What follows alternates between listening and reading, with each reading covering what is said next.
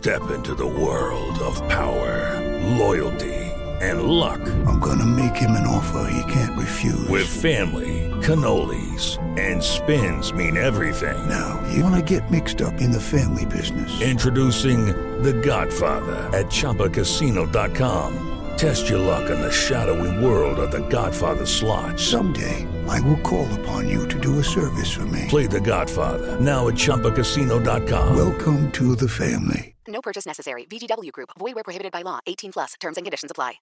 Si tan solo pudiera. ¡Tierra! ¡Fuego! ¡Viento! ¡Agua! ¡Corazón! Cartuneando. Soy el marajá de poca Tengo un cañón en el cerebro. Cartuneando. Hola, hola, amigos de Cartuneando. Ah, no, no, no, no, no, no saben lo feliz que me hace saludarlos hoy porque les tengo una gran noticia, gran noticia. Y se las quiero compartir, sí, porque, a ver, sin ustedes, la magia de este podcast no sería posible. Sí, ya sé que suena frase trillada, pero de corazón se los digo. Ahí les va. Cartuneando está a punto de llegar al capítulo 100. 100, ¿qué tal? 100 semanas echando a volar la imaginación para recordar nuestras series animadas de cuando éramos niños. A ver, ya peleamos como Goku, ya dijimos Meteoros de Pegaso, ya dijimos Prisma Lunar. o bueno, ya nos fuimos a recorrer el mundo con los Pokémones. ¿Qué más? Bueno, nos fuimos al castillo de Grayskull, ¿no? También echamos un vistazo al futuro con los supersónicos y también al pasado con los picapiedras o nos fuimos con los Thundercats también. ¿no? Bueno, todo eso lo hemos hecho gracias a nuestra imaginación. Miren, les explico. El capítulo de hoy es el 96. Entonces, a ver, ahí les va. ¿Por qué? ¿Por qué? Dirán ustedes. Llevamos 30 episodios de la primera temporada más 65 de esta segunda temporada, más el de hoy, pues ya tenemos 96. Así que vamos a celebrar desde hoy hasta el capítulo 100 de una forma, uff, muy especial. Me emociona muchísimo porque vamos a platicar con las actrices y los actores de doblaje que están más presentes en nuestro corazoncito. Ay, porque han realizado tantas voces que es casi imposible, ¿eh? de verdad, casi imposible que no los hayamos escuchado, aunque sea una vez en nuestra vida. A ver, vaya, el primer invitado mega ultra archi requete contra super contra la, la, especial es René García. Por supuesto, aquí lo hemos escuchado porque ya platicamos con él para el capítulo de los Caballeros del Zodiaco, que fue creo que el 2 o el 3. Bueno, también para el especial de Batman. Y ahora es el turno de recorrer toda su trayectoria. Y se van a quedar con la boca abierta, amigos, porque prácticamente, prácticamente desde los años 80, su voz nos ha acompañado con todo tipo de personajes. Sí, sí, claro, quizá pues sus personajes más conocidos son Vegeta, sí, de Dragon Ball, el Cisne Yoga de los Caballeros del Zodiaco, los Batman más recientes, John Wick, Neo de Matrix. Pero ¿saben qué? A René, a René también lo hemos visto en el teatro, en serio en la televisión, en telenovelas como El hogar que yo robé de 1981.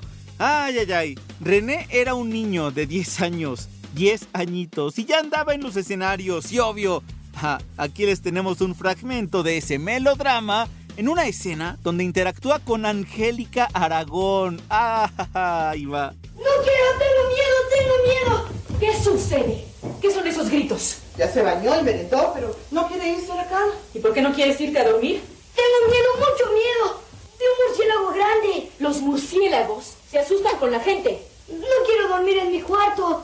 Es un hombre, no una niña. ¿Qué tal? Les digo, les digo que René es muy famoso desde hace 40 años y bueno, desde allí hasta hoy ha trabajado en todo tipo de personajes, tanto buenos como los malos, los villanos, los protagonistas, los antagonistas, de todo. Bueno, ha hecho animales. sí, es que hace muy pocos días lo escuché en una película de Disney que se llama El único y gran Iván y él dio la voz al protagonista, al gorila. y por supuesto que hizo un gran trabajo. El único y gran Iván. ¿Por qué les interesa tanto un gorila enojado? Eres un lomo plateado, aterras a los humanos. Había una vez una bebé elefante. Era muy lista y valiente. Añoraba la naturaleza. Ya ven, además de hacer a Vegeta, nos ha regalado todo tipo de personajes. Lo mismo ha actuado en series y películas animadas que en producciones con actores de carne y hueso, sí, las live action, ¿no? Y claro, para que noten su talento de una vez, antes de escuchar la primera parte de la entrevista, aquí les voy a dejar uno, unos cuantos ejemplos, ¿no? De la variedad de personajes. A ver, ¿qué me dicen? Stevie Griffin, de la serie Padre de Familia, estrenada en 1999. Pero era una trampa. Estuve encerrado en ese gulag uterino por nueve agotadores meses. Día 171. Acaba de brotar otro dedo. Contando con el de ayer, ya son once. Mientras los meses de soledad pasaban, empezaba a perder la cordura. Parecía que la celda empezaba a hacerse más pequeña. Estaba seguro de que muy pronto estaría muerto. Continuamos con las series animadas. ¿Han visto la serie Futurama? Sí, del mismo creador de Los Simpson, Matt Groening. Bueno, pues en esa serie René también trabajó como Hermes. Sí, con acento tropical y toda la cosa. Hasta canta. En serio, escúchenlo. Cuando nací estaba un huracán en Kingston Town y no había ni para comer. Todos estaban bien, pero me asusté. Con mi juguete yo hice un desorden. Dijeron, él nació para burócrata, para ser obsesivo y pedante. Dice que mis amistades llevarán credenciales. Ok, ok, ok, ya. Queremos escuchar la primera parte de la entrevista, así que aquí va la charla con René García.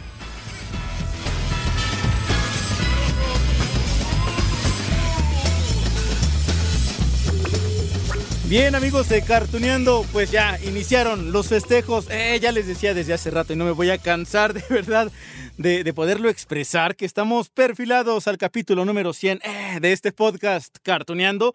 Y entonces, bueno, la forma en la que queremos festejar es eh, regresando con estos eh, amigos, con estos grandes talentos que ustedes han escuchado por muchos años y que los han acompañado y que creo que ha sido parte fundamental de este podcast. Es decir, actores, actrices de doblaje eh, que, que han regalado su vida, han dedicado su vida justamente para eso, para endulzarnos el oído o a veces también para regalarnos todo tipo de facetas y de sentimientos, ¿no?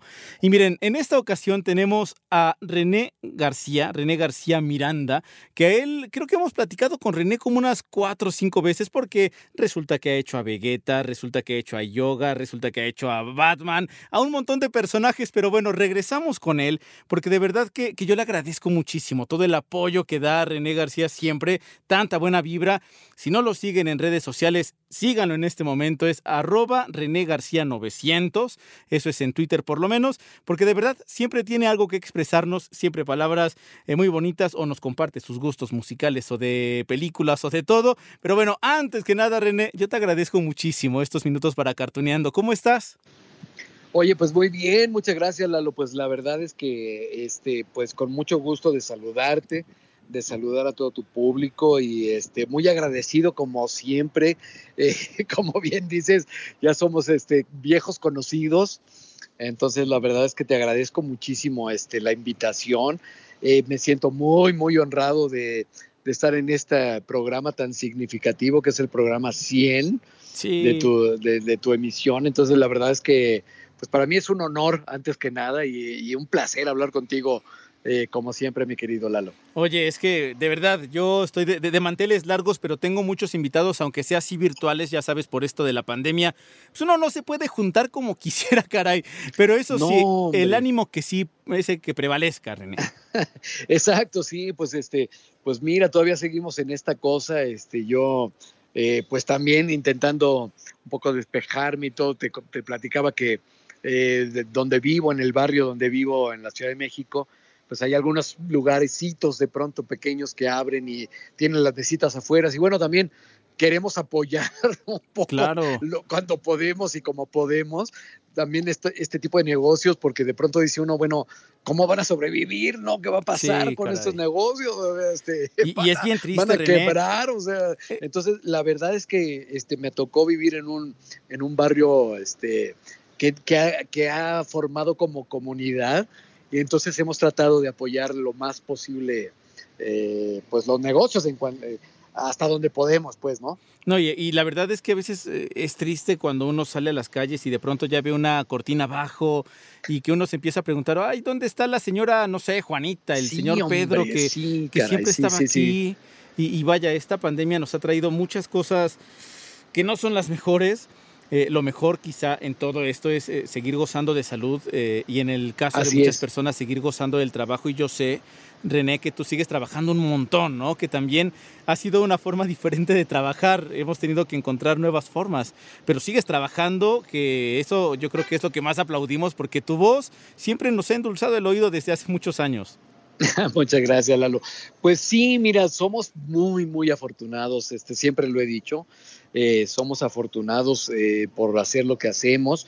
Eh, somos afortunados por tener toda esta constancia que, bueno, al principio, como todos, fue muy difícil eh, adaptarse, arrancar, poder este, sacar el trabajo que estaba pendiente, no todas las series que hacemos, porque, bueno, uno, de pronto los, los fans pensarían, bueno, pues es que es solo la voz de Vegeta o solo la voz de, del caballero, lo que sea, ¿no? Pero pues en realidad hacemos un montón de cosas los actores de doblaje y tenemos esa pues fortuna, esa bendición de, poder seguir trabajando. Adaptamos algunas cosas eh, para hacerlo desde casa. Se logró con muchos problemas al principio, pero, pero lo pudimos hacer y, gozamos de eso. La verdad es que no mucha gente puede, eh, puede decirlo, desafortunadamente, la verdad, ¿no? Este, yo, yo, yo me, siento pena por la gente que de pronto se quedó sin empleo, se quedó sin muchas cosas. Pero bueno, nosotros lo pudimos hacer, le ofrecemos a la gente esta parte del entretenimiento en casa, ¿no? Que también es una parte también, eh, pues, de sanidad mental, ¿no? Exacto. Este, ya no sé ni cómo decirlo, ¿no? Porque la gente que nos ve a través de los streamings y todas estas eh, cadenas que hay nuevas, eh, pues puede seguir oyendo las series y, las películas en el idioma original o dobladas, ¿no? Entonces, en la parte del doblaje, pues es la que nos corresponde. Perdón, pasó una moto a donde estoy.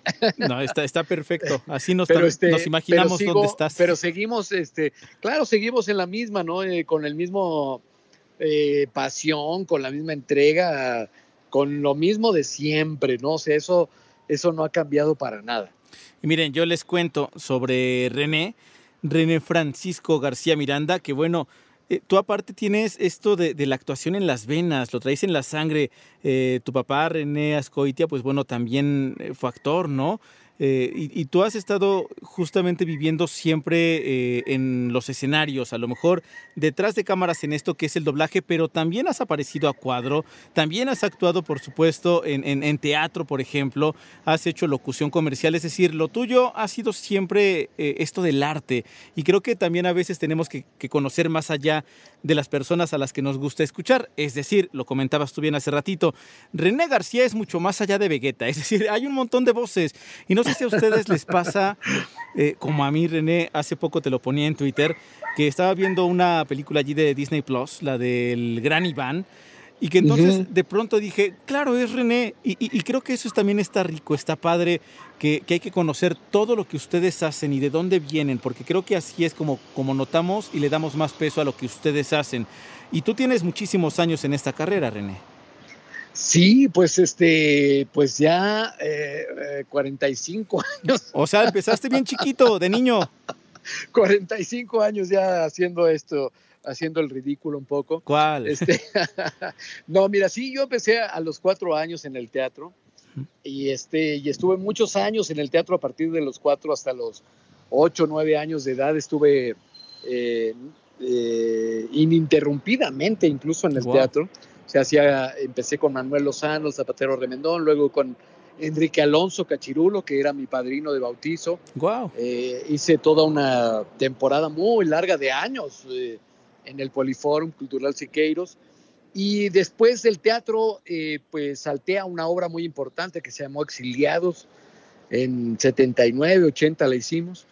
Este, con Ricardo Blum, Ofelia Medina, eh, oh. Luis Rábago, ¿no? Una, Julieta Gurrola, un, repartazo.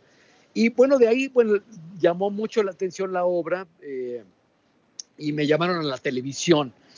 Y de hecho de la televisión, haciendo una telenovela que se llamaba El hogar que yo robé en 1980. Eh, ahí había un actor de doblaje que conocía a mi abuela, Alberto Gavira, y él, Alberto Gavira, eh, fue el que me llevó a doblaje, o sea, fue el que me dijo, oye, estamos niños en doblaje, porque no hay niños en... Y yo dije, ¿qué, ¿qué será el doblaje? ¿Cómo se come? Exacto, ¿no? Y entonces él de la manita me, me, citó un día, me dijo, nos vemos tal día, que te lleven tus papás, y me, efectivamente mi, mi, madre me llevó a, a, los estudios Procineas, que en ese momento, bueno, eh, la gente no se acuerda, pero había una, una separación, una decisión del, del sindicato de la ANDA, hubo muchos problemas y se separaron y se creó un sindicato nuevo que se llamaba el SAI, Sindicato de Actores Independientes, y bueno, es, era la única compañía de doblaje que trabajaba con el SAI. Y como mi padre estaba en el SAI, pues yo estaba en el SAI, obviamente. y entonces, este, pues llegué a, hacer doblaje a Procineas porque pues no había niños que lo hicieran en, en ese momento, yo tenía 10 años y empecé ahí mi carrera en doblaje, ¿no? Que como bien dices, eh, pues eh, combinado con, con, el teatro sobre todo, que es, es mi alma mater, eh, con la televisión y, y, de pronto en algunas ocasiones he tenido oportunidad de, de estar en el cine también, ¿no?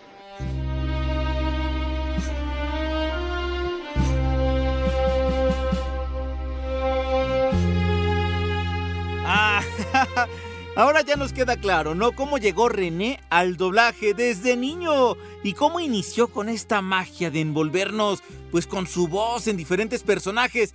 Ya repasamos algunos y solo algunos, ¿eh? De los tantísimos personajes. Pero yo sé que ustedes lo ubican principalmente, sí, ya lo dijimos, por el Saiyajin que inició como villano en la saga de Dragon Ball y que después se convirtió en un gran aliado de Goku. Sí, a ver, es él. Kakaroto, no creas que ya ganaste porque has desaparecido la luna de este planeta y te lo demostraré. ¿La luna? ¿A qué te refieres? Hmm, no te hagas el inocente conmigo. Kakaroto, ¿sabes por qué tienes la capacidad de transformarte al momento de ver la luna llena? ¿Transformarme? Ah, por supuesto, Vegeta, el príncipe Saiyajin, que estuvo vagando por la galaxia hasta que llegó al planeta Tierra donde encontró a Kakaroto, que ya no se llamaba Kakaroto sino Goku. Ya saben, al principio se enfrentaron a muerte. Vegeta juraba que era más fuerte. ¡Ah! Pero tuvieron un duelo muy parejo. ¿Lo quieren revivir? Ahí va.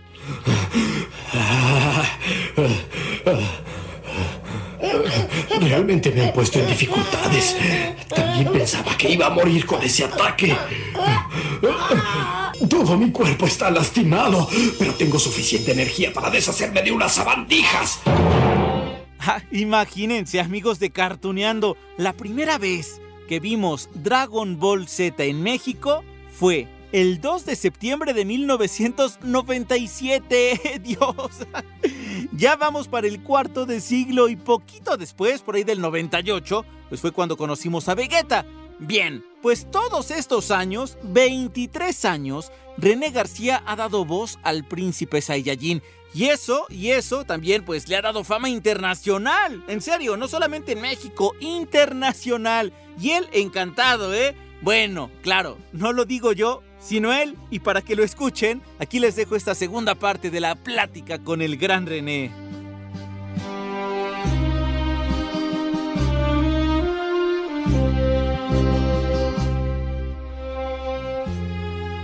Ya con todo esto que nos estás platicando, René, uno le toma mucho más aprecio a todo esto que haces, porque Claro, eh, en esta actualidad, en cuanto al doblaje, conocemos muchas voces bonitas y se les agradece, pero también es importante ver que hay personas tan dedicadas, tan estudiadas, tan comprometidas con el entretenimiento, con la actuación, como, como lo eres tú, que tienes, bueno, 45 años en el medio, nada más, ¿no? Ya vas para el medio siglo, entonces, por supuesto que eres una persona que conoce de pe a pa los escenarios arriba, abajo, a un lado, afuera de ellos y en todos lados. pues mira, he corrido con mucha suerte. Eh, soy muy afortunado. La verdad es que eso te puedo decir, Lo Soy muy afortunado por, porque he tenido esta vida eh, rodeada de esto. He tenido una, o sea, yo vivo de esto, ¿no? Este, no hago nada más en la vida más que, más que actuar. Y entonces la verdad he podido vivir de esto, lo cual ya pues es un triunfo en la vida, ¿no? Si lo, si lo ves así, la verdad es que es maravilloso.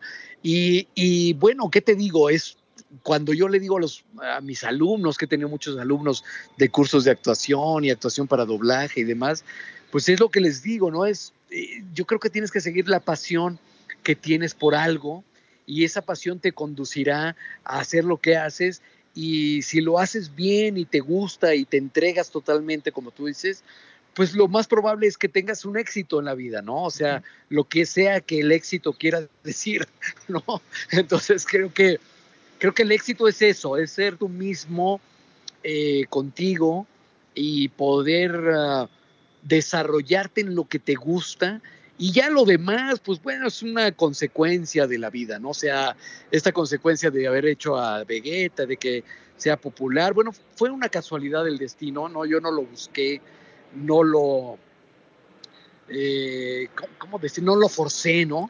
O sea, porque hay mucha gente que piensa que el éxito de pronto se te da eh, porque tú lo buscas totalmente. Bueno, no, la fama y estas cosas, bueno, vienen como consecuencia de, esto que dices, del trabajo constante, de, de, dar lo mejor de ti en cada momento que estás en, ya sea en doblaje, en televisión o en el teatro, o sea, siempre tienes que estar dando lo mejor de ti. Y eso es lo que creo que te da como la pauta a que la gente esto que se llama éxito que tenemos, ¿no? Que me parece también un poco raro, pero bueno, e, e, el, el, éxito creo que es eso, estar contento contigo mismo haciendo lo que te gusta hacer en la vida y que además, bueno, te permita pues de alguna manera vivir, ¿no? Claro. Oye, René, ya que estabas hablando del doblaje de algunos personajes, eh, Vegeta, por ejemplo, que lo siento, vamos a tener que, que decirte, cuéntanos otra vez la historia, cómo llegó ese, ese personaje. Pero bueno, aparte de Vegeta, pues también eh, haces el doblaje de muchos personajes de Ben Affleck, de Keanu Reeves, de Chris O'Donnell, de John Travolta, que son tipos rudos aparte. Oye, tú tienes una voz entonces de rudo. ¿Cómo está eso? ¿Cómo, cómo llegan los, los, chicos rudos a, a, a tu vida? Y, y, cuéntanos esta historia de Vegeta. Bueno, primero te cuento la historia de Vegeta. Va. Vegeta es una historia muy sencilla. Eh, yo trabajaba muchísimo con una directora que se llama Gloria Rocha. Gloria Rocha, que le apodamos la madrina. La madrina, de ¿verdad? cariño. La famosa madrina. Bueno, yo era, yo era su uno, de sus, uno de sus consentidos, no era yo el único, era uno de sus consentidos, trabajaba muchísimo con ella, me ponía en todos los llamados que tuviera, sea, sea, sea el Seis Loops o el Estelar, siempre me consideraba Gloria, siempre tuvo esa deferencia conmigo maravillosa. Y yo, la, bueno, la quiero mucho, es una persona muy importante en mi vida. Y Gloria un día me llamó y me dijo en la, una tarde o una noche, me dijo, mañana tienes llamado conmigo. No, este, mijito, mijito, me decía, una, una voz muy característica, Gloria. Era la famosa Miss Piggy de los, de los Simpsons, de los Muppets. De los Muppets. Y entonces, este, así hablaba, ¿no? Mijito, mijito, tienes llamado mañana conmigo para un personaje nuevo de una, de una caricatura, me dijo. No, no, no sabíamos ni que era anime, ni que era nada de eso en ese momento. Y entonces dije, sí, madrina, ¿a qué hora tal, a tal? ¿No? Entonces llegué, vi al personaje, me dijo, este personaje es así, es nuevo, va a estar en la, en la caricatura, me decía ella. Y yo dije, ah, perfecto, lo vi, vi las características más o menos del personaje y grabé mis loops. No, a partir de ese momento seguí grabando, porque fueron, creo que de, de Dragon Ball Z son 200 y algo sí, caray. de capítulos, y, y a partir de ahí empecé a grabarlo. Y de pronto lo terminamos de grabar, ¿no? Y bueno, se volvió esta locura de, eh, del, de, de pues esta, eh, se volvió un icono pop, que la verdad es que nosotros no lo sabíamos, no nos lo esperábamos, no, eh, no lo deseábamos tampoco, o sea, no tampoco era como, ay, voy a hacer Dragon Ball y me voy a volver muy famoso. No, la verdad es que fue algo que, que, se dio por eh, azares del destino, ¿no? Los astros estaban en ese momento, me tocó a mí hacer ese personaje y resulta que ese personaje de pronto se volvió este icono pop, ¿no? no Entonces dices, bueno, pues, pues mira, me tocó la suerte de estar ahí. Evidentemente cuando la gente me pregunta, es, pero es que usted, no, la verdad es que no, yo lo hice como hacía todo lo que hacía en ese momento, con el mayor empeño, con el profesionalismo absoluto, con el corazón, con, ¿no? Porque así hacía todo mi trabajo desde hace años, ¿no? O sea, eh, a mí sí me enseñaron esta mística de o pones eh, el loop o, sales al escenario o, lo que sea que hagas en la vida. Eh, si no lo haces con el corazón y con tu entrega total, absoluta, ¿no? Este, de tu ser, no, mejor no lo hagas, ¿no? Porque entonces tu trabajo resulta mediocre, resulta, ¿no? a mí así me educaron con esta mística. Entonces, todo lo que hacía, no solo a Vegeta, lo hacía con el mayor empeño posible, tratando de que, que, fuera el mejor trabajo posible. No siempre lo logré, evidentemente, te lo, te lo quiero decir. Hay trabajos que digo, ay, que, pero ¿qué estaba haciendo? pero, pero lo intentaba, ¿no? O sea, intentaba poner todo mi ser en ese momento. Entonces, claro, no lo sabíamos. Cuando de pronto explota este fenómeno de los animes y de las redes sociales, sobre todo, y todo esto, bueno, pues nos tomó por sorpresa nos involucró y, yo le estaría agradecido a, Gloria Rocha por el resto de mi vida, ¿no? Porque, bueno, ella me dio eh, también una manera de, hacer otro tipo de trabajo, ¿no? Que era ya las presentaciones en vivo, todas estas cosas que, pues, que eran como adyacentes a, lo primordial, digamos, ¿no? Híjole, aparte... Pero la verdad es que fue así. Antes de Gloria estuvieron los Caballeros del Zodiaco, que tú eres muy fan de ellos. Y eso me lo dio Jesús Barrero, pero también en este, en este plan de, eh, eh, este, eh, te lo doy porque creo que te queda, pero no sabíamos que iba a tener ese éxito para nada.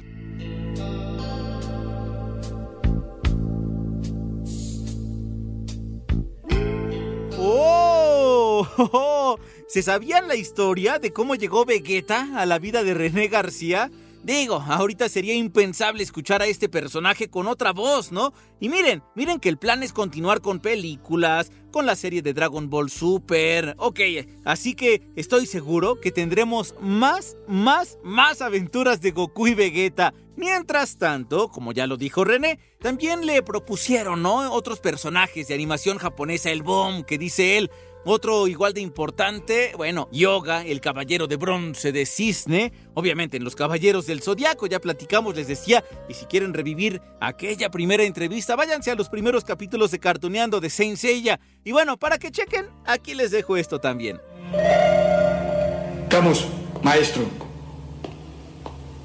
Quisiera demostrarte mi gratitud hacia ti. Fui capaz de aprender tus técnicas por medio de los caballeros de cristal y aprendí demasiadas cosas que cuentan desde el hecho que combatí directamente contigo en Libra. Quiero demostrarte mi gratitud. y aquí les va una sorpresa, ¿eh? ¿Sabían que René también dio voz a Kiki? Sí, Kiki, el ayudante de Mu de Aries. Yo tampoco lo podía creer, pero miren, aquí les traigo una muestra para que se sorprendan tanto como yo. Chiru, yo me encargaré de ella. Tú ocúpate de encontrar a los demás. Ten cuidado, Kiki. No te preocupes. Ese enano está usando la telequinesis. bueno, no seré tan bueno para ser un caballero, pero soy el mejor alumno del señor Mo, el caballero dorado de Aries, y me llaman Kiki de apéndice. Ah, ¿qué tal, eh? Pero bueno, hay más con el anime porque René García también prestó voz a Hanamichi Sakuragi de Slam Dunk, o también en Naruto a Kisame, Kisame Hoshikagi, o también a ver a Jedi, ¿sí? En la primera temporada de Sailor Moon. es decir, que a René lo hemos escuchado en todo tipo de historias. Mi nombre es Kanamichi Sakuragi y así es como se hace. El nacimiento de un gran basquetbolista. Ah, ese taloda del club de basquetbol debe ser un grandísimo animal. Debe ser un pobre diablo. También odio ese estúpido club de basquetbol mientras la primavera llega a este lugar. ¡Ah, caray! Bueno, es que yo sigo sorprendido, amigos, con la diversidad de personajes. Sí, sí, sí, además, eso quiere decir que en los últimos 40 años, cuatro décadas, a René lo hemos escuchado de una u otra forma, pero lo hemos escuchado. Su talento va más allá de Vegeta. Pero bueno, mejor que nos lo cuente él, ¿no? Va, aquí va la tercera parte de esta charla.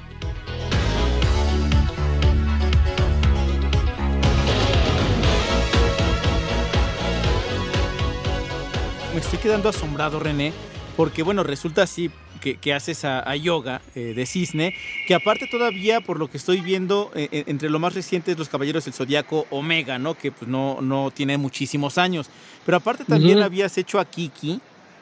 Es decir, es que fue una coincidencia de la vida, porque de pronto Jesús en uno de estos capítulos, oye, hay un personaje y está ahí, ¿te lo puedes hacerlo? Le dije, pues sí, pues voy a tratar de hacer otra voz y, y a ver si es otro personaje y tal. Y, y, de pronto lo hicimos hasta como juego, ¿no? O sea, no era así como tan, tan serio. Dije, bueno, voy a intentarlo. Había que cubrirlo porque no, si no mal recuerdo, no llegó el actor que era el, el que tenía que hacer y Jesús, como por emergencia, me dijo, oye, ¿podrías cubrirlo? Le dije, sí, voy a, déjame intentarlo, lo hacemos y a ver qué pasa. Y mira, muchos capítulos lo, lo cubrí, ¿no?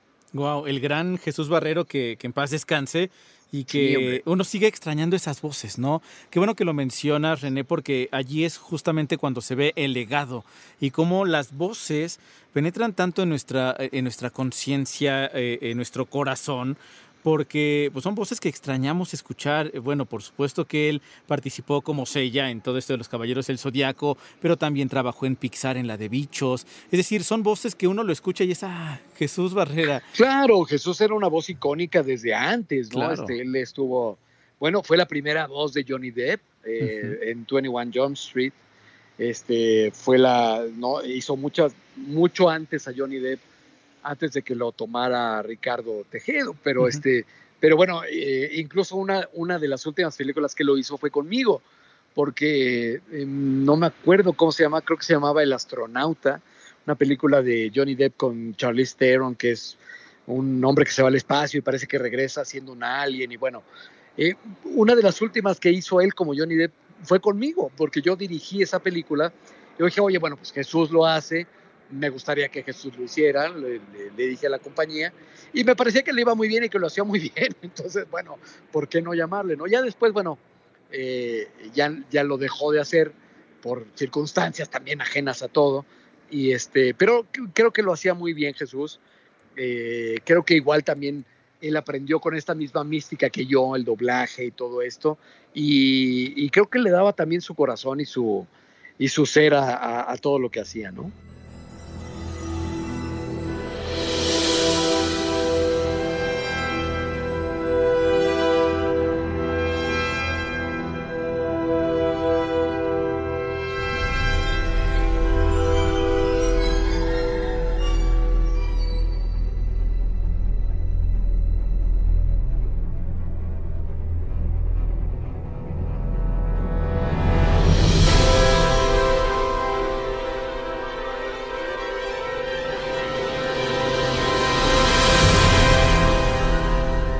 Vamos, amigos, con las sorpresas.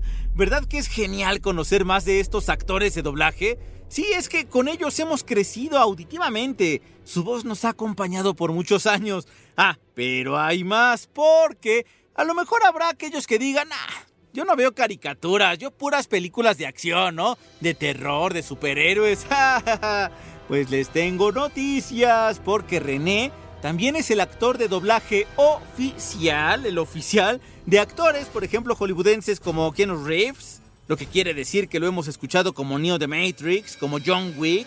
Y miren, y miren que vienen nuevas películas con estos personajes, ¿eh? Cuando Helen murió, perdí todo, hasta que ese perro llegó a la puerta de mi casa, el último regalo de mi esposa. En ese momento recibí un poco de esperanza. Y tu hijo me lo robó. Robó esa esperanza.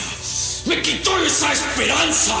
Ah, y también es la voz de Ben Affleck, de Michael Keaton, es decir, de los dos actores que han interpretado a Batman en el cine, pues recientemente, ¿no? De hecho, le dio voz al Batman de 1992 y al Batman de Liga de la Justicia y Batman contra Superman. Y se supone, se supone amigos, que esos dos Batman van a aparecer en la próxima película de Flash. Así que bueno, ya vamos a ver qué es lo que pasa con el doblaje, ¿no? Por lo pronto, y antes de ir a la cuarta y última parte de la entrevista, les dejo al hombre murciélago. Sé que tienes habilidades, solo que no sé cuáles son.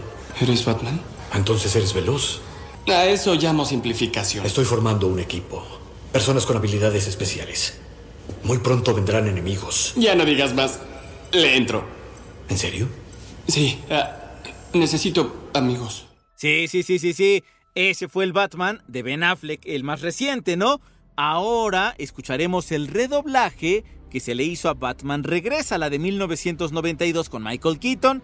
Sí, aquella donde vimos a la gatúbela de Michelle Pfeiffer o al pingüino de Danny DeVito. ¿Listos para escuchar a Batman?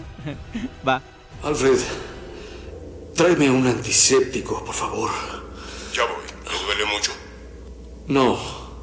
La verdad, Max Gótica tiene una reserva de energía. Estoy seguro que lo sabes. Mi duda es... ¿Qué quieres? ¿Reserva de energía? Bruce. Qué vergüenza. No hay tal cosa. Ay, ay, ay, dicho y escuchado lo anterior amigos, vamos a la última parte de esta plática tan especial con René García. Disfrútenla de verdad, de verdad que uno se queda con la boca abierta.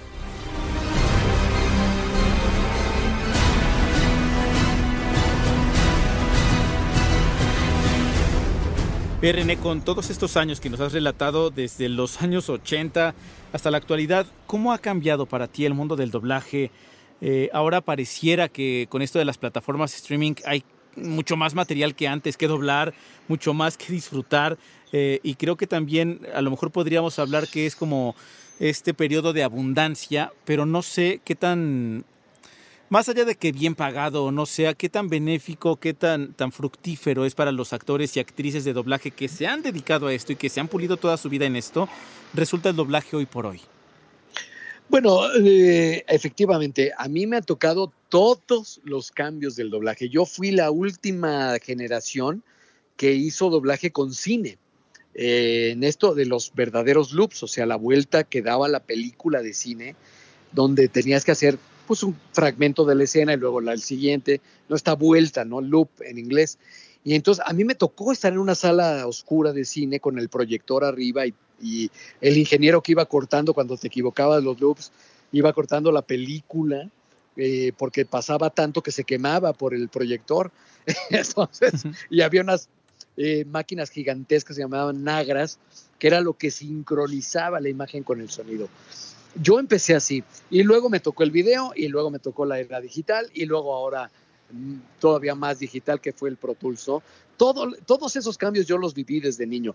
Entonces, eh, la verdad es que fue adaptarse primero a estas técnicas nuevas, eh, ya no a grabar con todos, grabar tú solo, pero bueno, eh, como dicen por ahí, adaptarse o morir. Entonces, bueno, hay quien se adaptó, hay quien no se adaptó. Y me parece que ahora, eh, ahora se volvió un poco más técnico en cuanto a la sincronización y demás, pero se volvió también más fácil porque de pronto la tecnología te permite ajustar de tal manera los diálogos en español que parecería que están en español, ¿no? Exacto. Y evidentemente, como bien dices, la producción de, de televisión y de los streamings y de todo esto es gigantesca ahora, ¿no? O sea, al contrario, parecía que podía morir en algún momento porque dices, bueno, ya no hay televisión abierta, este, ¿qué vamos a hacer? Pero no, eh, todos estos streamings de pronto dijeron, bueno, vamos a doblarlos a los, a, a, al idioma que quieran, ¿no? Porque tú, tú, tú, pones cualquier plataforma de estas y te dice, ¿quieres en español? ¿Quieres en portugués? ¿Quieres en original? ¿Quieres en alemán? Uh -huh. Y está todo doblado, ¿no? Entonces, la verdad es que eso nos dio una, un mercado mucho más amplio. Wow. ¿Qué hay que cuidar? Eh, justamente, ¿no? Que el mercado es tan amplio y la producción es tan vasta que de pronto podría eh, reducirse la calidad en cuanto a la, a la, reinterpretación. No quiero decir a la interpretación, porque la interpretación es algo que ya está hecho. La película ya está hecha, ya está realizada, ¿no? Nosotros reinterpretamos de manera, eh, pues un poco arbitraria, eh, pero reinterpretamos lo, lo, más fielmente posible la interpretación de alguien que ya está hecho, ¿no? Entonces, seguimos la línea del personaje, seguimos la línea del actor, seguimos la línea de la película, ¿no? Se, se trata de respetar absolutamente todo, solamente se hace en otro idioma. Y en este momento, bueno, la gente puede verlo en el idioma que se le pegue la gana, ¿no? Este, entonces, para nosotros, esto ha sido mucho mayor y te voy a decir, sobre todo en la pandemia, que de pronto dijeron las plataformas, tenemos un montón de producto que no hemos sacado al aire, que tenemos que cubrir el doblaje. Entonces dijimos, pero venga, ¿no? O sea, ahora es cuando. Encantados de la vida. Entonces, a mí me puedes oír en, las plataformas de streaming haciendo el hombre uno y el estelar de la otra película y el de 20 loops de la otra película, porque de pronto dijimos, eh, no podemos parar, es una bendición tener este, este trabajo en este momento y hay que hacer todo lo que se pueda y seguimos haciéndolo, ¿no? O sea, todo el día estamos haciendo doblaje como antes,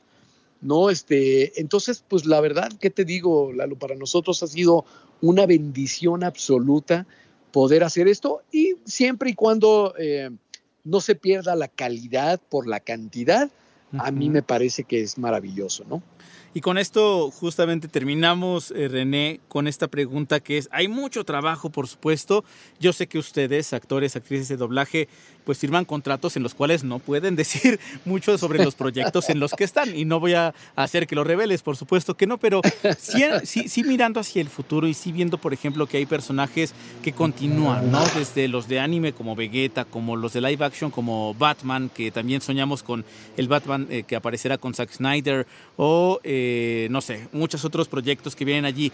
Es decir, hay mucho para, para, seguir disfrutando de tu voz, el mismo Matrix o a lo mejor también la siguiente de, John Wick. Hay mucho trabajo donde te vamos a poder escuchar próximamente y estoy seguro.